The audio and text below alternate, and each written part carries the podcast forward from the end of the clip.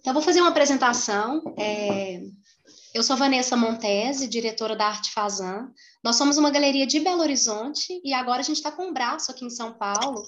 É, aqui em São Paulo tem uma, uma galeria que chama New Gallery, em Pinheiros, e a proposta deles é alugar os espaços, né, para artistas, grupos de acompanhamento, e nós alugamos o segundo andar como galeria, né, a gente fica fixo no segundo, e o primeiro continua aberto para demais projetos, né, é, inclusive, eles têm o Fino da Bossa, que é um piano bar bem legal aqui. Toda quarta e quinta tem show, então também, quando as vernissagens né, acontecem nesses dias, é muito interessante porque integra os dois projetos, né? O piano bar, que tem uma proposta de é, atrair jovens cantores, músicos, e, e os jovens artistas, né? Que por sua vez alugam a New Gallery, ou jovens galerias, como é o nosso caso.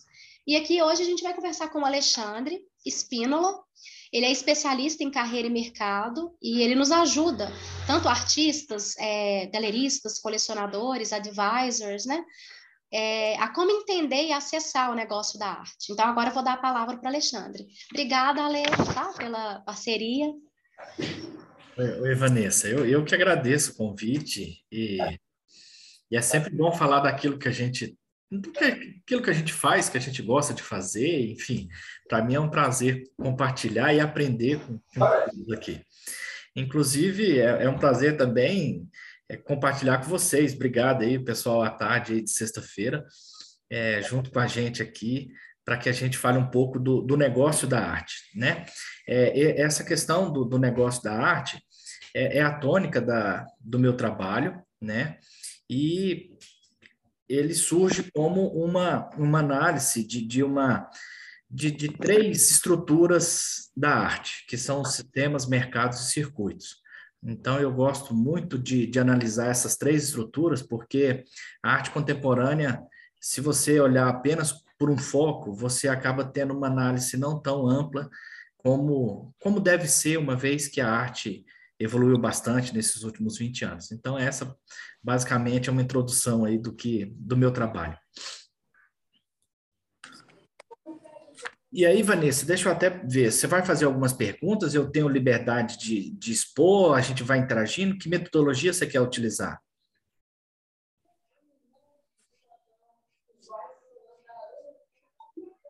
Falei que eu vou deixar você livre. Eu não preparei perguntas, deixei você conduzir sozinho mesmo. Tá. Não, maravilha. Então vamos lá. É, então, gente, é, primeiro deixa eu fazer uma apresentação minha. Eu me chamo né, Alexandre Espínola, eu trabalho com arte já há, há seis anos. Eu tenho um escritório de arte e vivo, e vivo do meu trabalho. E eu convivo com arte há uns 16 anos, basicamente. É, eu entrei na arte ao acaso, eu não vim da, da, desse setor, não tinha nenhuma ligação. Eu, na verdade, me formei em administração e, além da administração, eu fiz agronomia, né, até por questões familiares. E fiz mestrado em agronegócio, porque eu sempre gostava dessa parte de gestão da administração, vamos dizer assim, né? E me casei há um tempo atrás e a minha ex-esposa era colecionadora. E eu sempre me questionava como entender e como acessar a arte. Essa era a grande, essa era a grande dúvida que me, me persistiu assim por vários anos.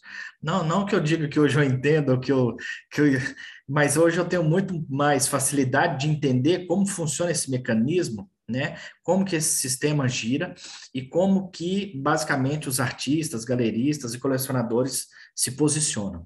E isso é importante para para que cada um saiba aonde, aonde ele deve se posicionar, o que, que ele está oferecendo, o que, que ele busca e como que é essa, como que é esse jogo, né? Então, na verdade, é uma o negócio da arte nada mais é do que uma maneira de ver o jogo da arte, que realmente é um, é um jogo que envolve relações, que envolve mercado, que envolve reconhecimento, ego, enfim, política é um jogo que envolve várias características sociais e humanas, né? Então, por isso que a arte nunca vai acabar, porque, na verdade, a gente sempre está buscando é, um destaque social, é, um reconhecimento social, uma distinção social. Então, a arte promove isso através dos anos e através de toda a história dela. Então, é, desde quando eu comecei a, a acompanhar a arte, eu me questionava como entender esse jogo. E fui buscando conhecimento, fui aprofundando em literatura, em observação, análise, e peguei a. Eu comecei meu doutorado com uma ferramenta de gestão, gestão profissionalizada, vamos dizer assim. E acabou que não concluí meu doutorado, mas eu peguei o objeto da minha tese e coloquei para para condução de carreira de artista. E ao longo desses seis anos, eu sempre venho aprimorando essa ferramenta de gestão de carreira, tá? E que hoje eu basicamente trabalho na, nas consultorias e mentorias que eu, que eu ofereço. Então, assim, isso é só uma, uma apresentação para falar da onde que eu vim, né? Eu, na verdade, eu comecei, digamos, como colecionador e depois passei a ser é um prestador de serviço, ou um consultor, advisor, enfim, essas terminologias são amplas, tá? Mas o que, que seria então o negócio da arte? O negócio da arte é isso que eu comentei, é, é uma análise híbrida dessas três estruturas: sistemas, mercados e circuitos. A, a, a teoria que, que fala mais sobre organização da arte, trabalha muito o sistema, o sistema da arte como uma grande ferramenta metodológica de organização da, da arte. E é nela que eu até me fundamento né, nessa, minha, nessa minha abordagem de negócio da arte. Ou seja, a Maria Amélia Bulhões, nos anos 90, na USP, fez a tese de doutorado dela, que dá subsídio para o que hoje a gente chama de sistema da arte. E naquela época ela trabalhava, não até hoje, mas ela é fundamentada na, nas relações que as pessoas têm. Ou seja, as relações que envolvem os sistemas. Já foram chamados de ecossistema, subsistema, vários termos, não mais de relações, mas hoje em rede. Enfim, é, essa metodologia ela vem vem crescendo, né, ou vem se atualizando, mas de uma certa forma, ela olha basicamente as relações. E eu acredito que o mercado dos anos 2000 para cá cresceu bastante, depois eu vou falar um pouco sobre isso, e só o sistema da arte não, não consegue é, ver com amplitude o que, que virou o negócio da arte. Tá? Então, só o sistema ele ficou pequeno. Embora na abordagem da, da, da Maria Amélia Bulhões fala que os circuitos e os mercados são subsistemas, eu até coloco eles numa mesma proporção, lado a lado, né? Não, não melhor nem pior, mas da, na mesma proporção, aonde eu acho que quanto mais nivelado a pessoa tiver, o agente da arte tiver nivelado nesses três, nessas três estruturas, mais competitivo ele se torna. Porque no, se você tiver boas relações, mas não tiver no circuito certo, você não consegue ir para frente, seja artista, galerista ou colecionador. Se você não tiver no mercado certo, às vezes está no mercado certo, mas não tem as relações certas, não adianta. Ou seja, eu enxergo dessa maneira como são três estruturas, e quanto mais alinhado você estiver nessas três estruturas, mais competitivo você se torna, tá? E aí a gente começa a usar termos novos, né, que é competitivo. Então, a arte contemporânea, ela ela está muito competitiva por causa do mercado. Então, essa competitividade, que é a capacidade de competir, ela é fundamental para todos os agentes. Foi-se o tempo que o artista ficava no ateliê, que o mecenas ia lá, que ele só ficava preocupado na poética dele. Hoje, se o artista não se relacionar, e a gente tem excelentes exemplos aqui hoje de artistas que se relacionam, que buscam estar no circuito, que se inserem no mercado, e esses artistas têm mais chance ou são mais competitivos dos que o assim não fazem. E aí os galeristas da mesma forma, né, Vanessa? Você mais que ninguém percebe o quanto é importante as relações, o quanto é importante saber o seu nicho certo de mercado, se posicionar nele e estar tá no circuito aonde as coisas têm mais tem mais projeção, vamos dizer assim, depende do, do tamanho que cada um quer ter, né? Então, para você alcançar esse reconhecimento, sucesso profissional, realização financeira, se inserir, acessar essa arte, você tem que estar nivelado nessas três estruturas. Então, aí é por isso que até o, o nome da empresa, né, minha, é Acessarte, ou seja, a gente sempre está buscando acessar um novo nível na arte. Independe do, do nível que você esteja, você sempre está buscando acessar um estágio, ah, digamos, acima, né? Você vai crescendo na carreira, você vai buscando é, é, acessar novos estágios. Vamos lá, Renato, vamos, vamos interagindo, gente. Aqui né, é um bate-papo. Eu vou falando dessas questões conceituais e, e teóricas, mas vamos, vamos interagindo, porque o, o gostoso é, é trocar conhecimento. Vamos lá, Renatão. Bora lá, né? Bom, primeiro já a gente já se conhece, eu sou fã do trabalho do Ale e da Vanessa, né? Então, vim aqui para além de prestigiar, também aprender e trocar, né? Então eu acho que esse trabalho, principalmente para os artistas que você faz, é muito importante, porque ele acelera ou resolve este problema, né? Que muita gente às vezes não, não, não tem essa, essa skill, essa habilidade, né? E normal. É... Porque eu vejo também que hoje em dia a gente, cada um de nós, a gente vira uma mídia, né? Com o Instagram na mão, né? Seja o artista, o galerista, o art advisor, é, você, você é uma mídia, né? Mas de fato o seu trabalho acaba acelerando isso. O que eu quero trazer aqui para a gente discutir, que eu acho que é interessante, que eu fico pensando muitas vezes nisso, que, que o além de chegar lá, e aqui eu acho que, né, não, não sei aqui das pessoas que estão presentes, mas eu estou em começo de carreira, a, a, a Vanessa também com a galeria, né? Então, assim, é o, quando chegar lá é o manter. Né? Então, é trazer essa reflexão do, do, do quão difícil também é a gente manter a, a, a, a régua ali, porque mais difícil do que chegar lá, muitas vezes, é você se manter, né? Então, eu fico pensando muito, até para evitar, às vezes, aquele voo de galinha, aqueles modismos, seja do artista ou do galerista. Então, eu já tenho uma certa opinião aqui, mas eu queria ouvir de você, assim, como é que você vê isso para evitar que não seja um, um voo de galinha, né? É. Então, isso daí ainda mais hoje, porque você tem as redes sociais que você acaba estourando, né? É, tem essa oportunidade da, da, das redes sociais de você crescer, explodir rapidamente. Enfim, é, isso, isso acaba sendo mais comum. Agora, é, Renato, objetivamente falando assim, a grande resposta para isso é no desenvolvimento da sua atividade. É não parar esse desenvolvimento e entender que ele tem níveis. Então, vamos lá. O artista, o que, que é importante para ele? O desenvolvimento da carreira dele. O galerista, é importante o desenvolvimento do negócio dele. E o colecionador, importante do desenvolvimento da coleção dele. Por quê? Porque os três são os grandes, os, os, os grandes agentes né, dessa, dessa cadeia artística, vamos dizer assim. É, é difícil alcançar espaço, passar no edital é difícil, é, entrar numa galeria é difícil, mas isso conquistado não significa que você está com a vida ganha. Por quê? Porque tem, tem níveis, né? Então, a gente pode classificar em três grandes níveis. Toda abordagem da arte classifica, a grosso modo, em três grandes níveis: jovem talento, meio de carreira e renomado. Tá? Então, se você passa no edital para jovens de carreira, você já tem que pensar no edital para quem está no meio de carreira.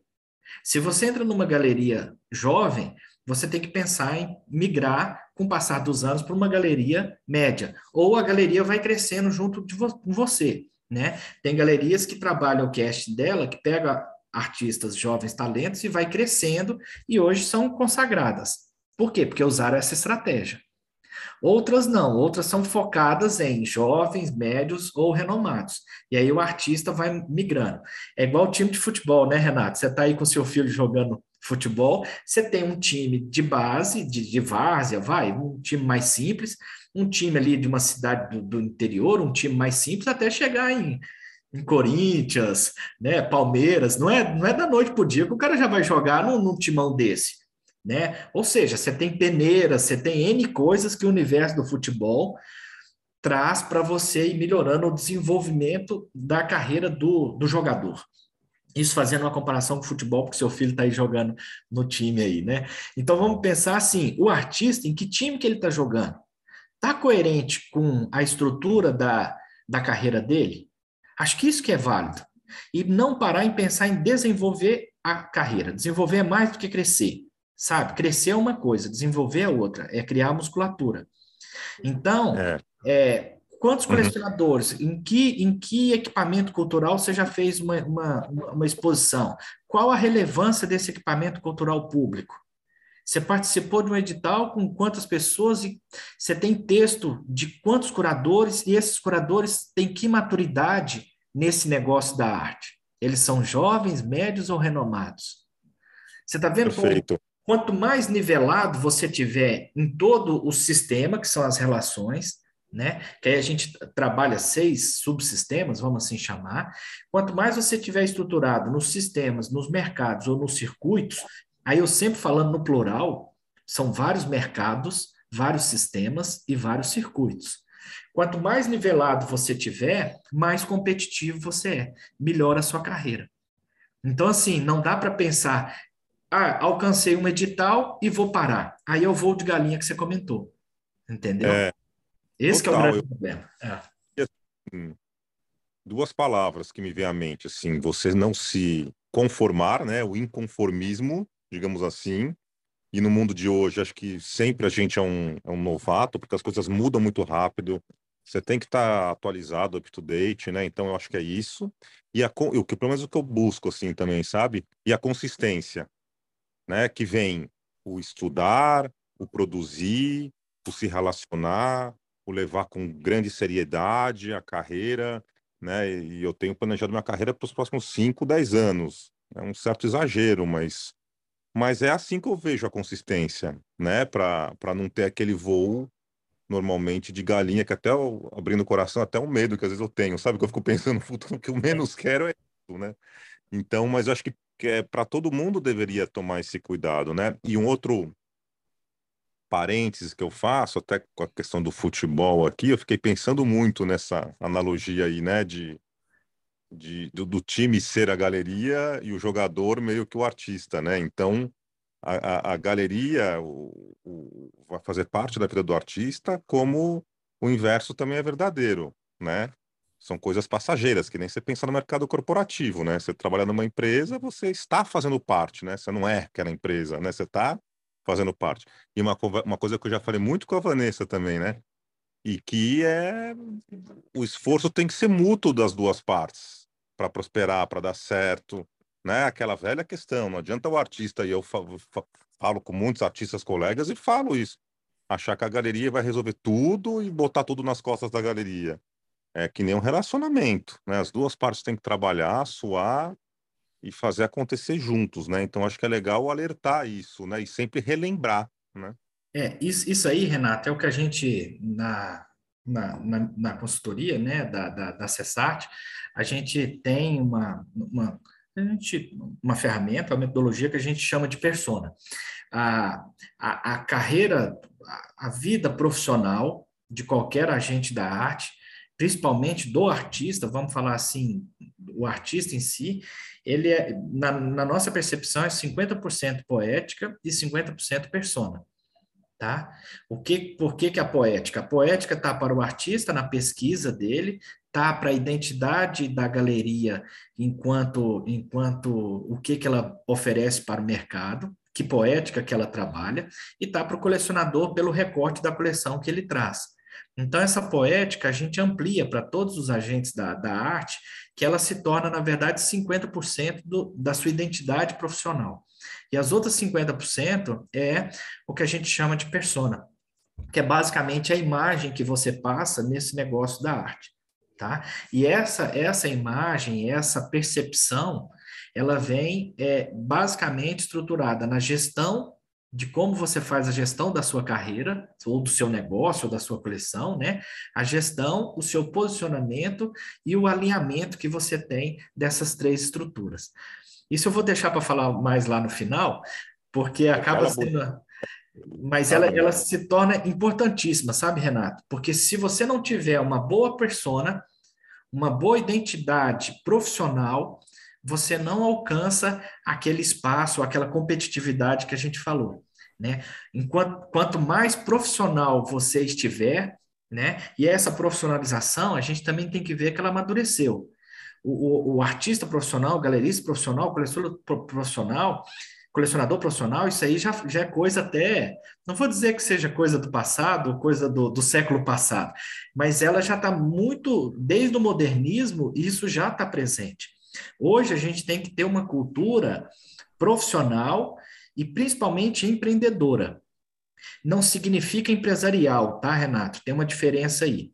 É uma cultura empreendedora. Você tem que fazer a sua gestão, você tem que ir atrás do seu posicionamento, seja em redes sociais ou em, com quem você conversa, e você tem que buscar desenvolver a sua carreira, desenvolver o seu negócio. Ou seja, se você não tiver essa, é, essa identidade profissional empreendedora, você está fora desse universo competitivo principalmente os artistas.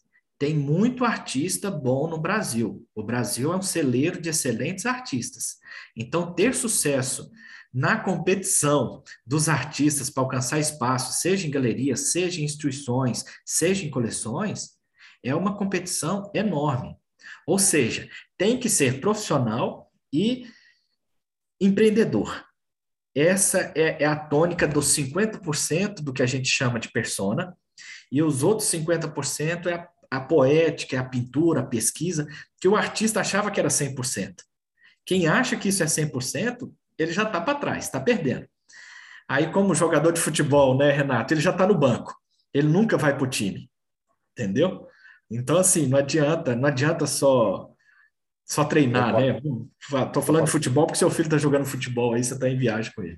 Tá? É, total. Mas vamos, vamos voltar aqui, até na estrutura que a, que a gente está trabalhando, para ficar didaticamente mais, mais claro para as pessoas. Eu estava falando, então, sobre o negócio da arte, que, na verdade, o negócio da arte é essa análise de uma, da estrutura híbrida dos mercados, sistemas e circuitos. O que, que a gente enxerga como sistemas? A gente classifica alguns subsistemas, que é o grau de relação ou de rede que você tem de, de conexões tá? Sejam eles, tem subsistema dos artistas. Esse subsistema é basicamente os ateliês, as residências, esses universos que o artista tá no dia a dia, tá? Então esse esse é um subsistema. Como que você se relaciona nesse subsistema artístico, aonde o artista é o principal ator?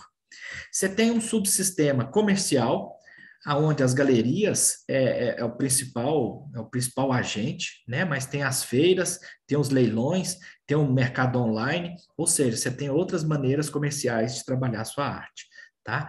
Você tem num terceiro subsistema, vamos assim dizer, um subsistema intelectual que são basicamente os curadores. Mas aí tem os críticos, os pesquisadores, os próprios consultores. Ou seja, são pessoas que vendem intelecto para a arte girar, tá? Do outro lado, você tem os agentes de intermediação, que aí eles fazem a intermediação comercial, porque se não tiver comércio, nada gira, né? Então, você tem essa intermediação comercial dos agentes, que é basicamente o marchand, né? Pensando aí, seja mercado secundário, você tem um advisor no mercado primário, o vendedor, ou seja, você tem vários agentes, né? Um marketplace, você tem vários agentes aí que fazem essa conexão entre o, o, o comprador, o colecionador e, e a arte. É, você tem um ambiente institucional, que é, basicamente são os museus. Hoje, a inserção institucional ela ficou muito importante.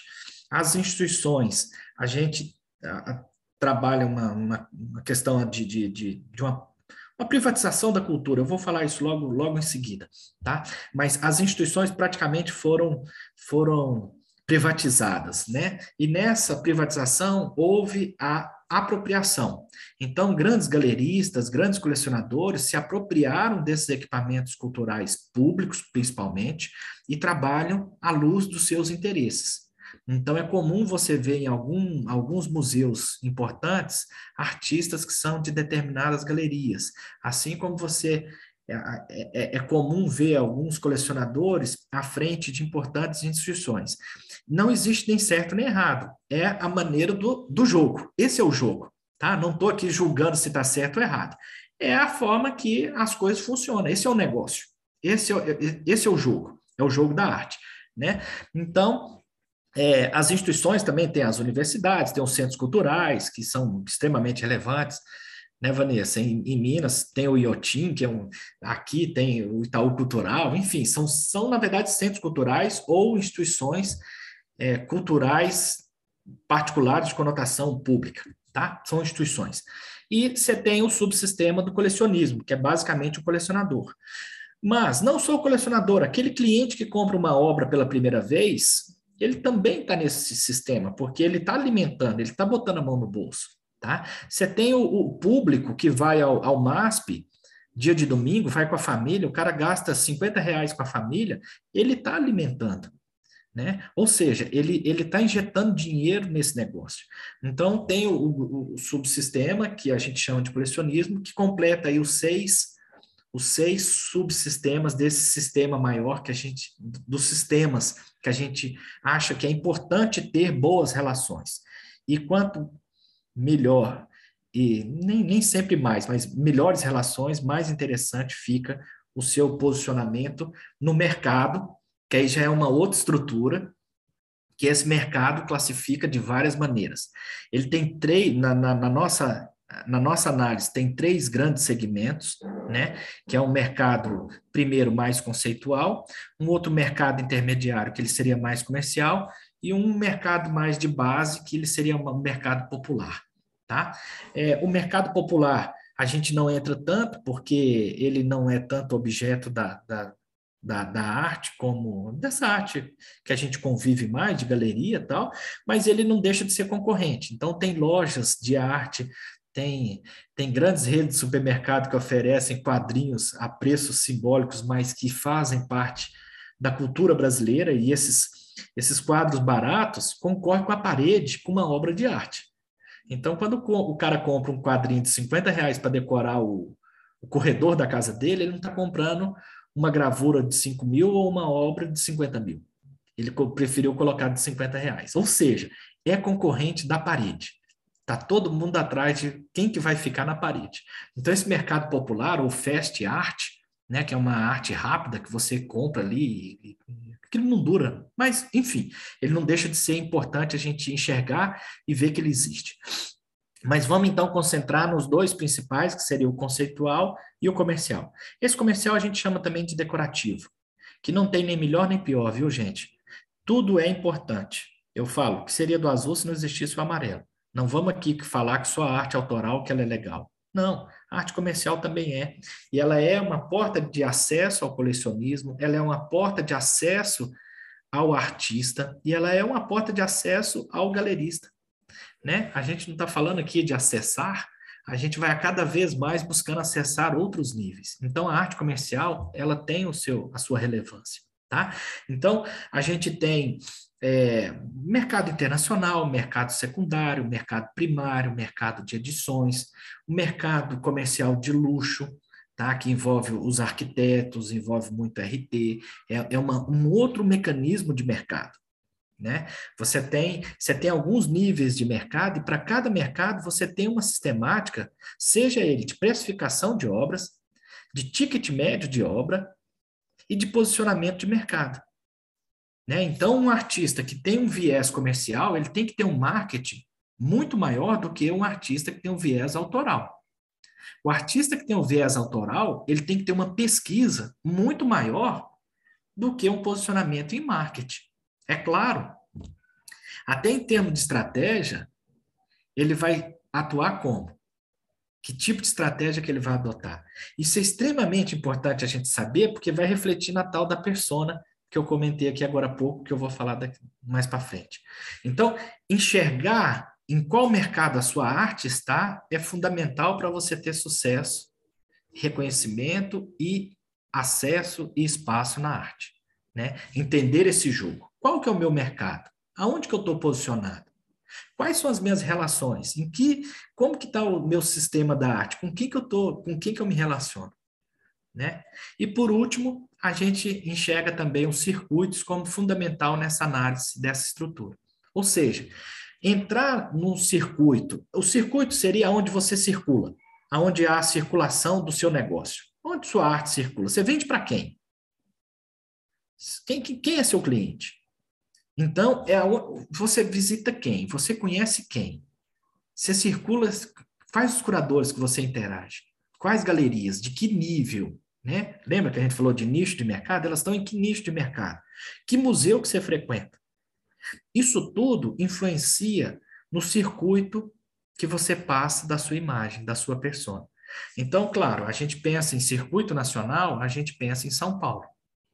Mas você tem um circuito regional, um circuito local, um circuito marginal, que seria esse comercial ou decorativo, e um circuito online ou digital, que é de fácil acesso.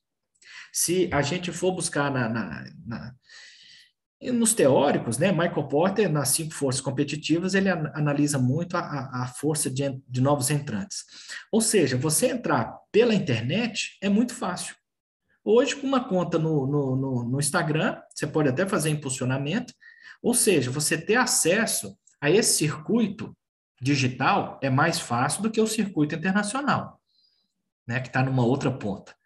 Mas qual o circuito que você circula? Aonde você anda?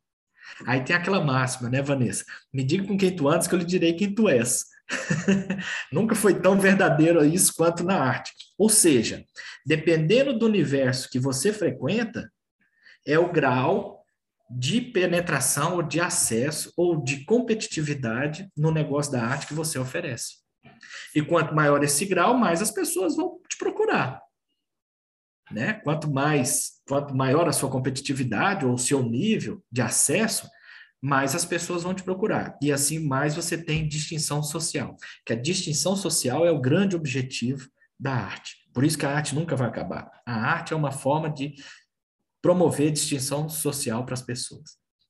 Então, vamos voltar lá. Se você tá, se você tem boas relações no sistema, se você está bem posicionado no seu nicho de mercado, e se você circula aonde você busca e você está alinhado nesses três, você tem um bom nível de competitividade. Tá? Então, essa é a base da estrutura analítica da nossa ferramenta da, da consultoria Acessarte. Ou seja, ela amplia a visão dos sistemas e ela coloca no mesmo nível os mercados e os circuitos. Por quê? Porque se você não circular, a arte é um mercado relacional, ou seja, ela depende de relações.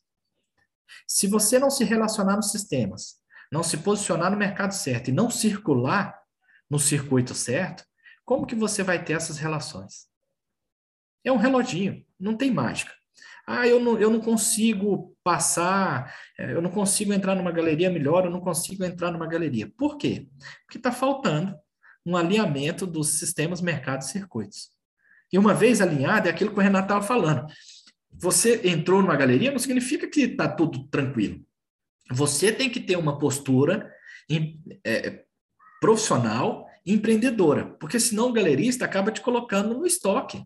O galerista tem muita demanda, ele representa basicamente 20 artistas, ele faz uma exposição individual a cada dois anos, ele tem que, ele tem que vender os 20. É claro que ele vai vender aquele que tem mais identidade no nicho de mercado, mais penetração, mais facilidade. Por quê? Porque ele precisa pagar as contas dele e ter, e ter lucro. Entendeu? Então, assim, quanto melhor você tiver alinhado, mais fácil é acessar. Depois de acessado, esse primeiro nível, você tem que manter, que é aquilo que a gente estava falando de desenvolvimento profissional. Sempre buscando desenvolver profissionalmente. Porque se parar, tá? Ah, eu fiz uma pesquisa bacana, entrei no edital, não vou fazer uma série nova. Tá perdido. Já vai ficar para trás. Né? E é muito louco, né? Eu vejo, assim, às vezes artista que entra dois, três, quatro, quatro editais, aí, e é uma coisa, assim, muito natural do ser humano. Ele tira o pé. Ah, já passei. Né? Puta, isso aí não tem, não tem como, fica um buraco, né? Você, vai olhar o currículo dele lá na frente, você vai ver que ele deixou de participar de um monte de coisa. Então eu acho que é desse inconformismo que a gente tem que ter, né? Que é todo dia matar um leão, né? Não tem muito mistério. É.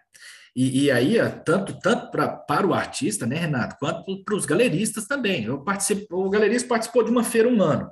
Se ele não participar da, da, da mesma feira ou de outra feira no outro ano e não buscar crescer em feiras, porque tudo tem aqueles níveis que a gente estava falando. Tem feira de entrada, tem feira média e feira renomada. Tem três grandes grupos na arte. Todo mundo trabalha assim, que é uma forma analítica mais simples de perceber. Né? Ah, eu fiz parte de uma feira que no, no, Brasil o mercado de feiras cresceu e isso é muito válido, eu fico muito feliz porque o mercado evoluiu. Então, assim, a gente tem vários níveis de feiras, né? Para vários públicos, para vários sistemas. Tá vendo como você acaba alinhando? Então, você participa de uma feira um ano, deve participar no outro. Se você não participar, você está sendo menos competitivo. Você está desalinhado. Né? Então, assim, quanto mais alinhado você tiver e for dando passos, passos certos, mais, mais você penetra, mais tem acesso ao negócio da arte. E eu queria dar essa, essa, essa, essa abordagem inicial do negócio da arte, que é a abordagem que a nossa consultoria trabalha. Tá? Então, é sobre essa abordagem que eh, a gente desenvolve o nosso trabalho de mentoria, consultoria e assessoria. Tá? É, então, por que, que a gente criou essa abordagem ou por que, que a gente teve essa interpretação de que apenas os sistemas não conseguiam refletir tudo que acontece no, na arte contemporânea? É, já é um, um, novo, um novo tema que eu vou tratar, que é uma, um amadurecimento do negócio da arte. Então, dos anos 2000 para cá, a arte contemporânea mudou bastante. E isso é importante para a gente entender o negócio da arte. Né? Então, a gente observa mudanças no cenário internacional e mudança no Brasil. As grandes mudanças no cenário internacional, a, a, a primeira delas foi a globalização. Tá? A globalização, enquanto modelo econômico e político, depois da queda do Muro de Berlim, da Rússia, de, de, de Cuba, qualquer coisa, colocou o neoliberalismo como a grande, a grande tônica e o mercado como a, a vedete disso tudo. Então, o mercado é que toma conta de tudo. Tá? Então, esse modelo colocou o mundo num, num, tabuleiro só, né? Vamos pensar nesse jogo, virou um jogo de war e, e virou um tabuleiro só, né? Então, a globalização colocou todo mundo com oportunidades iguais, vamos assim dizer. Ou seja, a gente pode exportar, a gente pode importar e a gente a globalização está aí essa globalização é para classe A e B, viu, gente? A globalização não é para todo mundo, mas tudo bem. A globalização é uma coisa, a financiarização no cenário internacional ela foi muito importante. É, hoje, a arte é tida como um ativo de investimento. Então, principalmente depois daquela crise nos Estados Unidos de 2008, Lembra que o Lula falou que ia ser uma marolinha, que não ia dar nada? Aquela, aquela crise tirou muito a gente do mercado financeiro e eles passaram a trabalhar com arte. Por quê? Para colocar a arte no portfólio de ativos, na diversificação para o investidor. Então, hoje, se você olhar lá o site Art Rank, ele, ele classifica os artistas. Existe um ranking de artistas internacionais. E que você coloca lá e você, por exemplo, eu trabalhei com um cara que era está entre os 200 do Brasil e 100 da, da Itália. Né? Até um amigo meu, acho que ele não está aqui não, mas ele se baseia por esse site para ele ver qual a posição que ele está no mercado internacional. Olha só como ficou, é, olha o grau de profissionalização. E lá tem o tal das blue chips. E, e além como tem as blue chips, tem aquele que fala, está em decadência, liquida. Virou um mercado. E olha, a gente não participa nem com 1% do mercado internacional. Eu estou falando de 99% desse mercado é orientado por, esses, por essas pessoas tá? que falam dos blue chips. Ale, é, eu, eu, acho que convém só explicar para eles o que, que, é o blue chip, né? É aquele artista que esgota, né? Que tem é. fila de espera. Acho que convém só, porque talvez algumas pessoas aqui não conheçam né, esse termo. Tá, não, legal. É porque acaba que para a gente ficou zoando, é. né? Perdão, Vanessa. Blue chip é um termo usado no mercado financeiro, que são as, as melhores ações. Ou seja, as blue chips são as ações azuis, do, né, as ações que vão ganhar muito dinheiro. Então, são as startups, aquelas coisas que você investe que você tem grande ganho financeiro como investidor. Então, os blue chips dos artistas são os artistas que, se você investir neles, eles estão com a carreira em franco crescimento. Né? Então, o cara foi, entrou para uma coleção importante, fez uma exposição que teve uma boa repercussão crítica e tudo mais. Ou seja, são os artistas que tem, estão em crescimento. Crescimento, vamos ver como diferente de desenvolvimento. Desenvolvimento é ir sem parar. Crescimento é quando você dá aquela, aquela, aquele voo, né? Então, assim, é, as blue chips são os artistas é, no, no, mercado é tido como os artistas em franco crescimento e que vai ter ganho, ganho financeiro, ou seja, eu vou comprar barato e vou vender no leilão mais tarde por um valor bem mais alto, ganhando, tendo lucro rapidamente. Tá? Então, ne, nesse site, obrigado, viu, Vanessa? nesse site é ranqueado os artistas. A internacionalização, ela existe e existe em boa medida aqui no Brasil. Né? É o Place, né, Vanessa? A gente gosta muito de conversar sobre isso. Isso tudo são as nossas ferramentas do Piniquins para a gente fazer uma financiarização a nosso modo, já que a gente não tem uma participação internacional tão expressiva assim, tá? Então, a globalização, a, a financiarização e a profissionalização foram coisas muito marcantes nesses últimos anos na arte internacional. Aí, a profissionalização de todo mundo. A gente o nome do site, ArtRank, artrank.com, tá? Rank, artrank.com. É, aí, essas, essas a, a, profissionalização, todo mundo se profissionalizou, todo mundo se profissionalizou. Os galeristas, os artistas e os colecionadores. Né? A gente tem N exemplos aí de, é, enfim, da família Cisneiro, como colecionador, é, os galeristas, né? Isso. É, enfim, essa profissionalização o Brasil sentiu muito na pele e no começo dos anos 2000 e se não me falha a memória lá para 2011 por aí a, BACT acho que surgiu em 2007 e o projeto Latitude acho que 2011 não, não tem certo é, essas datas mas o, o projeto Latitude foi um projeto da Apex do governo federal com a BACT que é a Associação das Galerias Brasileiras para internacionalizar a nossa arte e foi lá, começaram pela Arco, Madrid, tudo mais, enfim, nos anos 2000, né, de 2000 para cá, principalmente nos finzinho do, dos anos 2000, começo dos anos 2010, entre 5 e 15, houve um, um, uma aceleração nessa internacionalização brasileira. Chegando lá fora, eles perceberam que tinha que se profissionalizar. E voltaram aqui para o Brasil e falaram: gente, nós temos que profissionalizar, senão a gente não vai ser competitivo. Nós não vamos conseguir vender obra lá fora. Então, isso mudou o mercado aqui dentro. Por quê? Porque o mercado cresceu. No Brasil, dos anos 2000 para cá, o mercado cresceu assim, vertiginosamente. O mercado brasileiro cresceu muito dos anos 2000 para cá. Aí já vamos olhar mercado Brasil. Né? O Brasil cresceu o, o, os seus mercados, em boa medida profissionalizou o pessoal aqui de dentro, porque foi lá e percebeu que tinha que profissionalizar, e o Estado virou o Estado mínimo, que houve essa privatização da cultura, ou apropriação dos agentes particulares pelos equipamentos públicos. Então, essa mudança no cenário internacional e no cenário nacional fez com que a arte contemporânea deixasse de ser aquilo que a gente vinha numa, numa, numa trajetória desde a da, da, vai, da semana de 22, né? A semana de 22 era modernista, mas vamos lá. Era, deixou, deixou de ter uma evolução depois dos anos 50, né? Que nos anos 50 surgiu a Bienal, surgiu o MASP, surgiu o MAN, enfim, surgiram, começou a arte contemporânea, o neoconcreto, tá?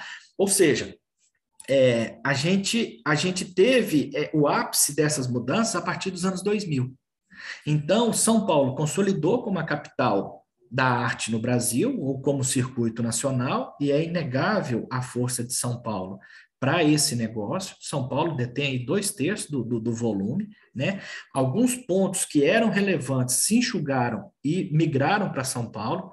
Então, por exemplo, Belo Horizonte, Porto Alegre, Salvador eram centros regionais importantes da arte, produzem bons artistas, mas hoje circulam muito mais em torno das universidades do que do mercado. Por quê? Porque São Paulo puxou o mercado todo para cá. Até o próprio Rio puxou para cá também. Então, hoje São Paulo concentra o grande mercado, porque concentra as grandes posições, as grandes coleções, os, as grandes galerias, né? Então, hoje não dá para falar sem ser falar de São Paulo. E assim como não dá para falar de arte internacional sem falar de Nova York. Nova York detém 17% do colecionismo mundial. Aí você vai falar que Nova York não é importante? O Brasil inteiro não tem 1%, só uma cidade tem 17%. Ou seja, Nova York é a capital mundial da arte, assim como São Paulo é a capital nacional da arte. Tá? Só fazendo algumas comparações, por quê? Porque estar nesse circuito, lembra, onde você circula, é fundamental para te projetar nacionalmente. Porque senão você vai ter uma projeção regional ou local. ou digital. Tá? É, é não tem. É, é isso aí é, é meio que tranquilo. Né? Então, assim, essa mudança na arte fez com que o foco saísse do artista e virasse para o colecionador. O foco deixou de ser a produção e passou a ser a competição, a competitividade. Por quê? Porque está todo mundo competindo e buscando acessar novos níveis. E buscando chegar nesse colecionador que hoje é a grande é o grande é o grande objetivo. Antes o artista era o grande objetivo, e o artista ficava escondido, recluso no seu ateliê. Ninguém queria mostrar o, o, o artista, porque quem tinha contato do artista era tinha, tinha, tinha poder. Né? Arte é uma relação de poder. E hoje é o colecionador. E aonde está esse colecionador? No Brasil, na grande maioria, em São Paulo. Tá? Então, por isso que as galerias daqui se concentraram mais nessa arte autoral. As galerias regionais, elas acabaram tendo que se ajustar para uma arte mais comercial ou decorativa, de porta de entrada, porque senão ela não sobrevive, ela não paga as contas. Né? É, não que não tenha colecionadores em outras cidades, tem colecionador no Brasil inteiro, claro, mas a, o grande volume está em São Paulo. É isso que eu quero falar. Eu não quero, não quero negar que o Brasil todo, o Brasil inteiro tem colecionador, todo, todo, todo país tem, mas o grande volume está aqui. Né? Então, assim, é, são essas mudanças que fazem com que a gente enxergue essa nossa ferramenta de negócio da arte como fundamental para você entender e acessar os níveis da arte, sempre buscando estar alinhado e tendo a sua persona cada vez melhor. Persona é um termo que a gente usa, tá, para sintetizar essa parte que a gente chama da identidade profissional. Ou seja, como que você é visto em termos profissionais. Você tem uma identidade pessoal e você tem uma identidade artística. E a sua identidade profissional, como que ela é? Como que você é percebido? Como que é a sua persona? Como que você faz a gestão do seu negócio? Como que você se posiciona? E como que está alinhado esses, essas três estruturas? Essa, essa, essa abordagem né, de gestão, posicionamento e alinhamento fundamentam a persona, ou seja, a forma que a sua imagem, como você é vista nesse negócio. Dependendo de como você é visto, você tem um certo nível de acesso ao negócio. Então, não adianta trabalhar só a poética. Hoje, a arte contemporânea, ela é 50% poética e 50% persona na nossa avaliação. E aí, é, a, a nossa a, a nossa consultoria trabalha justamente essa persona, para tentar, porque se você só buscar a sua poética e não ter a persona, você já está desalinhado daí. já está de arrancada, você já está já tá meio, meio cambeta, sabe? Enfim, vamos, vamos, vamos corrigir isso aí. Primeira coisa, qual que é a sua persona? E aí a gente tem que analisar como que você, como que você faz a gestão do, do, do seu negócio, tá? Ou seja, quanto mais empreendedor você for, melhor essa imagem que você passa profissional. Né? Você está participando dos editais, você está circulando em boas, em boas exposições, você conversa com curadores, tem textos curatoriais de, de pessoas legais, você conhece é, é, é, colecionadores, você frequenta galerias. Esse artista ele está muito mais à frente do que um outro que fala: eu não quero sair da minha cidade aqui do interior X. Ele vai ter muito mais projeção, tá? Então, a persona desse artista, eu não estou falando de, de trabalho, tá? Veja bem, um artista médio com uma boa persona, ele tem muito mais sucesso do que um artista excelente com uma persona ruim. Então, se você não tiver uma persona legal, dificilmente você vai para frente. E aí eu estou falando de poética. Oi. Só, só lembrando que, de repente, quem está fora de São Paulo não tem recurso para vir, né? não tem grana para vir ou qualquer outro motivo, hoje com a internet a gente consegue muita coisa, né? Basta uma boa cara de pau, né? É, é o que eu falo sobre meus colegas também, né? É, com todo respeito e cavando oportunidades, né? Eu tenho um pouco esse estilo, mas fruto de muito trabalho, né? É, e é um pouco que eu digo de dar cara para bater, que eu acho que também é fundamental para aos pouquinhos ir conquistando, né? Só para ficar alerta para algumas pessoas e que não depende só de deslocamento ou de dinheiro, né? É, é, é se expor no bom sentido, né? Minha, minha visão, né? É, eu ia mais no final, porque assim, ah, se você está comentando que o circuito nacional é São Paulo e quem está fora desse circuito? É, uma coisa fundamental é a, o papel das feiras. Tá? Então, como que funciona aí o, o, o mercado, vamos dizer, o mercado como um todo? Você tem, tinha 50% das galerias, 40% das feiras e 10% do online, né? Falando que as feiras surgiram nos anos 2000. No, no 2020 para cá, por causa da pandemia, o online cresceu. Mas o online, ele tem um limite, porque a arte é um mercado relacional. Você precisa se relacionar. E o online, ele acaba que ele é só uma porta de entrada, ele não consegue fazer essa, essa projeção como um todo, tá?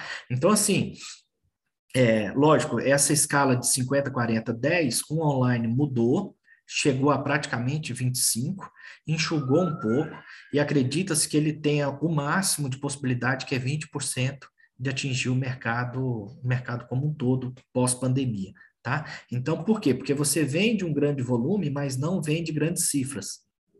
Né? O online, geralmente, o ticket médio é menor. Então, isso influencia no seu posicionamento. Tá?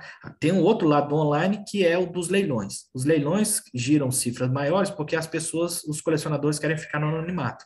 Porque se o colecionador, eu sou um, eu sou um colecionador de Volpe, vou, vou no leilão lá do James Lisboa vai ter um Volpe. Se eu aparecer lá, todo mundo vai, opa, vamos dar lance que esse cara ele é comprador, essa obra vai valer muito mais caro. Agora, se eu ficar quietinho na minha, escondido, né, no anonimato e comprar, ninguém sabe, vou lá, pago e acabou. Ou seja, mas é muito nichado, é um mercado muito nichado. Vamos, a grande maioria dos artistas pensa no online, tem que pensar como uma porta de acesso. Eu, eu costumo dizer o seguinte, viu, Renato? As, as feiras são os grandes momentos da arte. A feira deixou de ser um negócio comercial para ser o grande, o grande momento de encontro da arte. A, a, quem participa de feira, a, a, venda é consequência. A venda deixou de ser prioridade. Por quê? Porque as relações que você cria lá, os contatos, né, é, te dão muito mais resultado do que a venda em si. Tá? Ou seja, se você está fora de, de São Paulo, se der para vir as feiras, sejam elas no Rio, São Paulo, no Rio tem a Arte Rio, e em São Paulo a gente está praticamente três feiras, a ARPA, a SP Arte e a Arte Sampa. Lembrando que a SP Arte tem duas edições, uma em abril e a outra agora em agosto. Tá? Ou seja, nós temos quatro feiras aqui em São Paulo e uma no Rio, que são feiras de projeção nacional. Nós temos cinco oportunidades ao longo do ano para as pessoas se encontrarem. Então, se der para vir a São Paulo ou ao Rio para uma dessas cinco feiras, é importantíssimo para dar. Não precisa morar aqui, não, não, é isso. Você pode ter, tem muita gente que mora em outros, em outros lugares, claro, tá? Mas só que eles vêm aqui de vez em quando. É a mesma coisa um artista internacional. Ele não precisa morar em Nova York, mas ele tem que ir lá de vez em quando. Ele tem que ir a Paris, ele tem que ir a Londres, sabe? Ele tem que ir a Veneza, visitar a Bienal, né? Ou seja, Perdão. Ou seja, se ele não circular nesse universo internacional, ele não é um artista posicionado internacionalmente.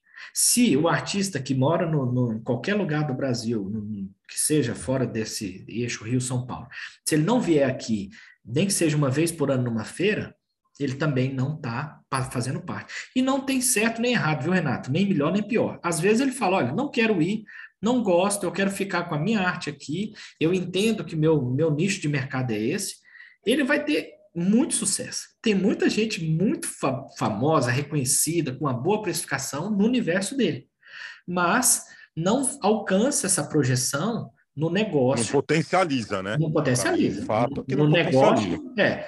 Eu também não vou. É infelizmente isso, né? Por exemplo, eu sou natural de Brasília, morei em Brasília e morei em Belo Horizonte. Hoje moro em São Paulo. Por quê? Porque eu trabalho com arte e escolhi São Paulo, porque nessas outras cidades, né, onde estão meus parentes, onde, onde estaria outras coisas que para mim são, eu, eu, eu dou valor também, eu não teria a mesma inserção no negócio da arte ou no meu mercado. Então eu tenho que estar em São Paulo. Isso foi uma escolha minha. Tá? Agora, claro, eu, eu, eu, pude fazer essa escolha. Quem não pode falar, eu não tenho como, não tem como ir para aí. Paciência. Fica daí, vai, vai, aprimora, tenha relações, entenda o mercado de São Paulo, o mercado nacional, o mercado internacional, e e tá tudo certo, sabe? Aproveita as feiras. Pelo menos as feiras, eu acho fundamental, pelo menos uma feira, o artista participar para fazer network. Tem, tem, tem que ter relacionamento. Tá? Então, gente, basicamente, é, eu queria colocar um pouco do que, que é o negócio da arte, que é essa análise híbrida dos mercados, sistemas, circuitos, falar um pouco da evolução ao longo desses 20 anos para que, por que essa abordagem de negócio da arte, tá? E por fim, colocar que a persona é fundamental para que você alcance acessar cada vez mais esse negócio, tá? Então, de uma forma rápida, viu, Vanessa? Acho que estou dentro do tempo, 17 horas, ufa. é, é, basicamente isso aí. Vamos, vamos, vamos trocar ideia agora. Vamos, quero, quero perguntas, gente. E obrigado, viu? Gente, quem desejar fazer perguntas ou até escrever aqui no chat, tá? Eu leio para o Alexandre. Foi muito bom, Ale. Valeu. Né? Acho que é, no início, quando a gente estava falando ah, do, do, voo de galinha, né, que o Renato perguntou, eu fiquei pensando, é, e você fala, né, do relacionamento, é justamente essa constância, né? É, tá em feira, então acho que também para evitar esse voo, quando o Renato, o Renato fez essa pergunta, né? É, tem hora que é, a pessoa cansa de, de tentar e não conseguir, mas isso que não pode, né? Tem que ir frequentando, frequentando, frequentando. Ninguém vai, por exemplo, eu vou falar como galeria dificilmente, é, a não ser quando a gente está começando, que a gente começa a inserir jovens artistas, novos artistas na galeria. Depois é de, de ir ao ateliê, ver aquele trabalho, ver de novo, aí sim o artista entra na galeria. Tem um tempo, né? Não é uma coisa de imediato. Então, para isso, o artista precisa cultivar mesmo esse relacionamento. E mesma coisa eu como galeria, né? Então, a gente agora está começando a, a entrar para as feiras tem que ser esse trabalho de todo ano, feira, feira, feira, até o nome ficar conhecido, e aí sim as, as vendas né, começarem a de fato acontecerem, né? Porque muitas vezes as pessoas compram só depois de, de, de acreditar naquela galeria, né? De, de, ver a consistência. E mesma coisa do artista, ver a produção dele. E como galeria, quando a gente vai num ateliê do artista também, eu fico atenta a isso, sabe? O artista produz mesmo? Está produzindo o tempo todo? É, a gente tem um olhar sensível para isso, né? Para é, porque nenhum galerista vai querer colocar um artista que trabalha um dia, no trabalho. O trabalho de vocês é. é, é deixa, deixa, eu só aprovar essa Ana aqui. O trabalho de vocês tem que ser todo dia, tem que ter essa constância, né? Então, tanto nós com o nosso trabalho o tempo todo, vocês também. Então, não é produzir um pouco, cansar, parar, fazer outras coisas, não. Tem que ter aquela consistência. E para isso, fazer curso, né? Eles falam que o que, que faz a gente também desenvolver é curso, curso, consultoria, é fazer, trabalhar, trabalhar, trabalhar, né? E assim vai. É, conversar com outros artistas. Então, o tempo todo tá nisso, até para vocês mesmos é, se sentirem confiantes da poética de vocês e passar isso para os outros, né? É. Só quis completar um pouquinho. Tá. E, e, antes, o Alexander fez uma pergunta, antes até de entrar na sua, na sua pergunta, e deixa eu comentar um pouco sobre isso que a Vanessa estava falando, até para não perder a sequência. É, o artista, geralmente, a arte é, é uma atividade de longo prazo, para todo mundo. É longo prazo para o artista, é longo prazo para o galerista, é longo prazo para o colecionador. Esse colecionador que acha que vai comprar uma obra hoje e ficar rico amanhã, ele já está já tá com o pensamento errado. O galerista acha que vai entrar e vai estar o melhor casting só artista top na galeria dele em menos de 10 anos, tá fora. E o, e o, e o artista que entra achando que já vai ganhar todos os editais nos primeiros dois anos, tá fora. É uma coisa de longo prazo. Não estou nem julgando, nem falando que certo nem errado. Estou só analisando. Então, os colecionadores, às vezes, o colecionador, quando começa, gente, a gente fica lendo só o lado do artista, mas os colecionadores também têm um pouco dessa coisa da, do universo da arte, de não entender, porque é um universo, é um mercado hermético, ele tem que, ele tem que ter esse segredo. O segredo é o que faz, o que é, é o que alimenta as pessoas a aguardarem tanto tempo assim. Esse, essa busca por entender a arte, entender esse negócio que faz com que as pessoas não desistam e, e mantenham esse longo prazo ativo. Então, tem muito galerista que entra nas galerias, tem muito colecionador que entra nas galerias e que o galerista não dá tanta atenção. O cara fala, poxa, eu tô querendo comprar e esse cara não me dá atenção. Aí você entra numa vez, você entra duas, aí na terceira você compra uma obra, aí depois que esse galerista vai te notar como colecionador. Veja só, o colecionador, às vezes, é discriminado, vai. Ele não tem aquele reconhecimento do ego que ele gostaria, porque ele tem o poder financeiro de comprar. Não é só dinheiro. Ele está lá com quem? Quem que indicou? A obra de que artista que ele quer comprar? Na arte não é só ter dinheiro. É, a gente fala que tem três, né? Bourdieu fala que são três tipos de capital: capital financeiro, social e cultural. Que capital você oferece? Então, assim, não adianta só ter dinheiro na arte. Né? Você tem que ter capital cultural e social. Tá? Ou seja, o colecionador, ele também leva muita porta fechada na cara antes dele ser um colecionador reconhecido. O artista nem se fala, né? Quantas mil galerias esse artista não vai para tentar entrar nesse funil que é tão, tão, tão estreito quanto a área da, da, das galerias. E nas galerias também é difícil, gente, é uma competição enorme. Você tem aí umas 100 galerias nesse universo entre autoral, basicamente autoral, você tem umas 100 galerias para esse mercado. É muita gente. É muita gente. É, enfim, você coloca aí 20 artistas em cada galeria, quantos artistas não dão representado? É porque o Brasil tem muita gente. O Brasil tem muito artista. Tá?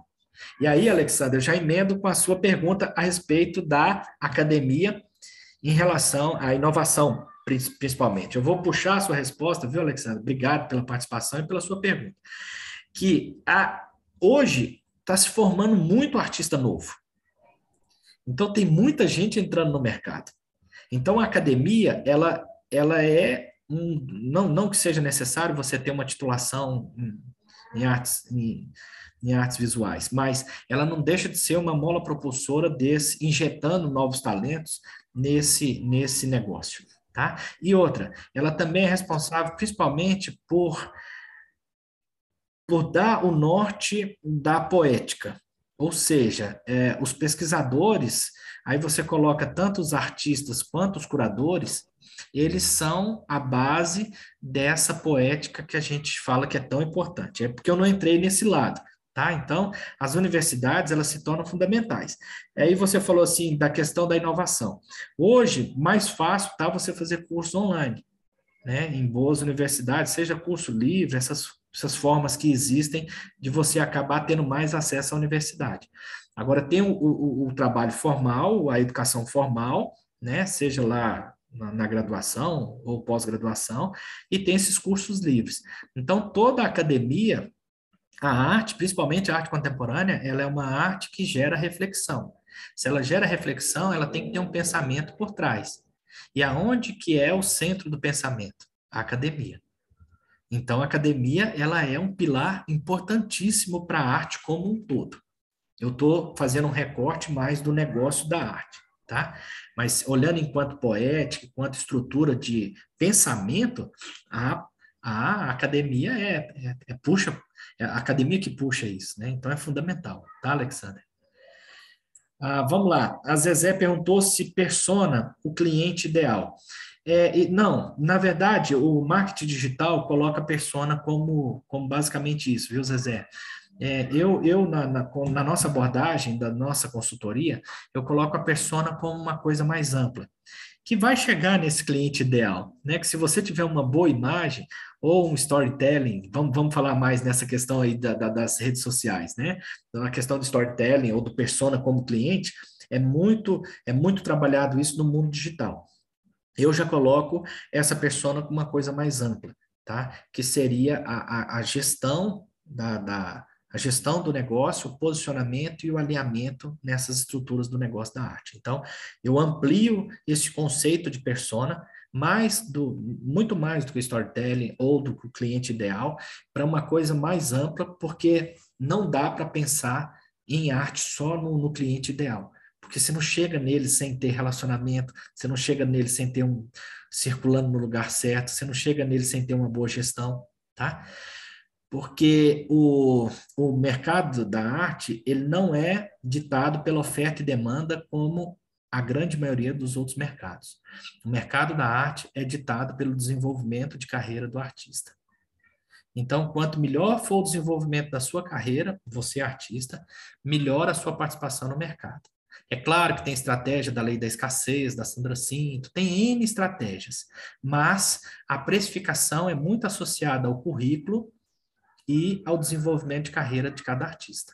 E aí, conforme você desenvolve sua carreira, você tem um nível, a galeria tem um nível e a coleção tem um nível. Ou seja, está vendo como é um reloginho? Tudo funciona. É só enxergar como negócio nessas três estruturas que você consegue ver essa abordagem desse, desse universo da organização da arte com mais clareza.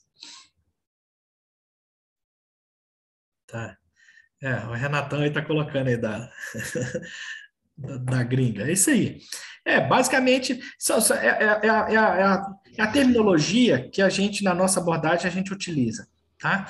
Ou seja, é a identidade. Vamos traduzir então o que, que seria a persona, o que, que a gente busca com a persona. A identidade profissional numa visão de empreendedorismo. Tá? O empreendedorismo ele se torna fundamental, porque não dá para ser o artista porra louca que sai correndo pelado pela rua. Ele, esse cara já era, esse artista já não tem, ele tem que sentar com o colecionador e falar sobre mercado de arte, senão ele está fora. Tá? Então, a persona é a identidade profissional com viés empreendedor. Essa que é a, é a grande a grande tônica aí da persona. Vamos lá, tem, tem mais alguma pergunta?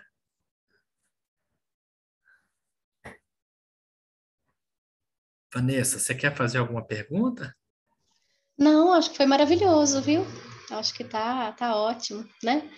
Deu para trazer muita informação para todos nós, né? E agradeço imensamente, Alexandre. Queria falar para os demais que as próximas ações a gente vai mandar também via e-mail né? E quem. Ah, acho que a Zezé levantou a mão. É. Tá. Ou talvez levantou sem querer, né?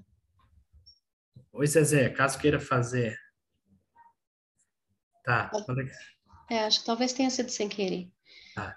O Alexander está pedindo contato. Alexander, o mais, o mais tranquilo é pelo Instagram.